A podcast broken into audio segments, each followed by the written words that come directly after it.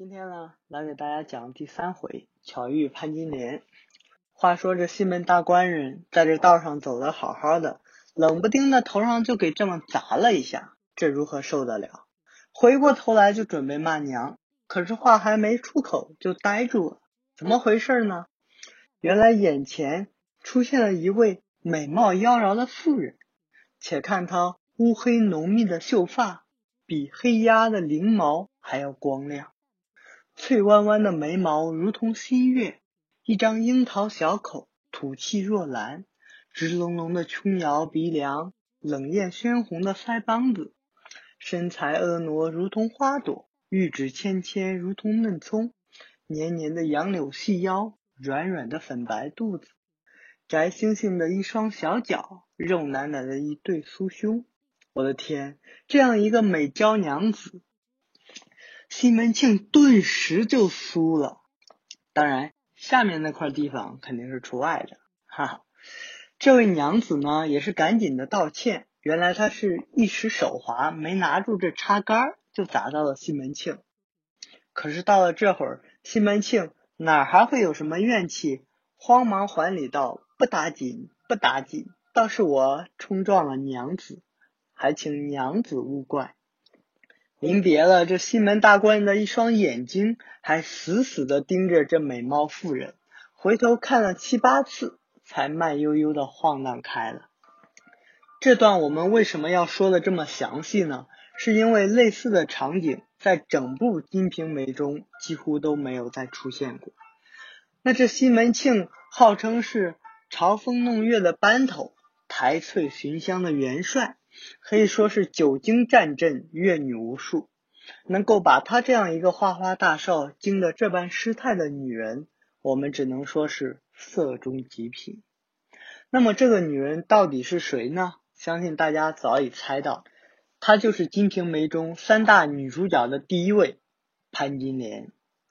说起潘金莲呢，自然就要说到武大郎，他们这段感情纠葛知名度那是相当的高。不管是在《水浒传》还是在《金瓶梅》中，都是非常经典的家喻户晓级别的段子。关于潘金莲和武大郎的身世，《金瓶梅》和《水浒传》上的描写有很大的不同，这里表下不谈，只说《金瓶梅》中的这武大本是个命苦的人，又没什么正经买卖，就整天在街上叫卖炊饼。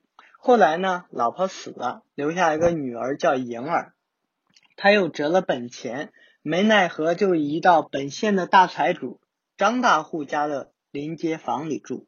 这抬头不见低头见的，张大户的家里人觉得武大是个本分的人，就常常照顾他。而这武大呢，又极力的奉承张大户，所以整个张家的人都很喜欢他。后来连武大的房钱都免了。而这潘金莲呢，本来是清河县南门潘裁缝家的女儿，排行老六，所以叫潘六儿。这潘老爹死得早，潘妈妈日子过得艰难，眼看快养活不成这女儿，只好把她卖到县委宣传局王局长家，自此就学习吹拉弹唱，针织女红。金莲呢，聪明伶俐，学得很快。可是后来呢，王局长死了。潘妈妈又把女儿抢了出来，并转手三十两银子，也就是一万五千块钱，卖给了张大户家做弹唱丫鬟，专弹琵琶。后来呢，金莲是长得越发俊俏，嫩的能掐出水来。这张老儿哪耐得住，于是就逮了这个机会，偷偷把金莲给办了。可偏偏呢，张大户的老婆是个河东狮，就是不允许张大户纳小妾。这事儿不久以后就被他知道了，打闹了好几次，所以张老儿干脆你狠我也狠，倒贴银子把金莲许配给了武大，还给武大本金，接着做炊饼买卖。当然，这么多的好处也不是全都白给的。这武大平时出去卖烧饼，这老儿就来房中与金莲偷会。后来呢，张大户伤寒死了，武大呢就和潘金莲搬出去住。找了在子时街的房子，看到没有？这武大当初惨到连口饭都混不上，如今呢，不但生意蒸蒸日上，白捡了个如花似玉的老婆不说，还在王府井这种黄金地段添置了房产，好一个咸鱼翻身呐！但是武大的好运气真的是偶然吗？应该说，一个如此萎缩懦弱的人能混到现在的成就，着实让人有些想不明白。